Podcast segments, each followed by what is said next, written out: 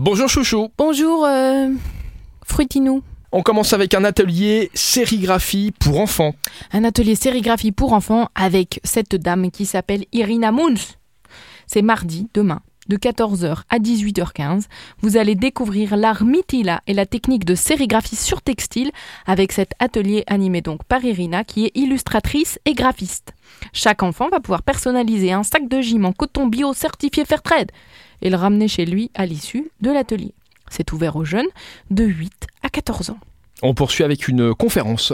Une conférence, j'ai bien aimé le thème de cette conférence. C'est demain soir à 19h30, ça s'appelle Discours Réac, comment gagne-t-il les esprits En fait, dans les médias, dans les discours politiques, dans nos entourages, nous voyons croître un paradoxe. D'une part, on ne peut plus rien dire, et de l'autre, on entend toujours plus de discours violents, racistes, misogynes.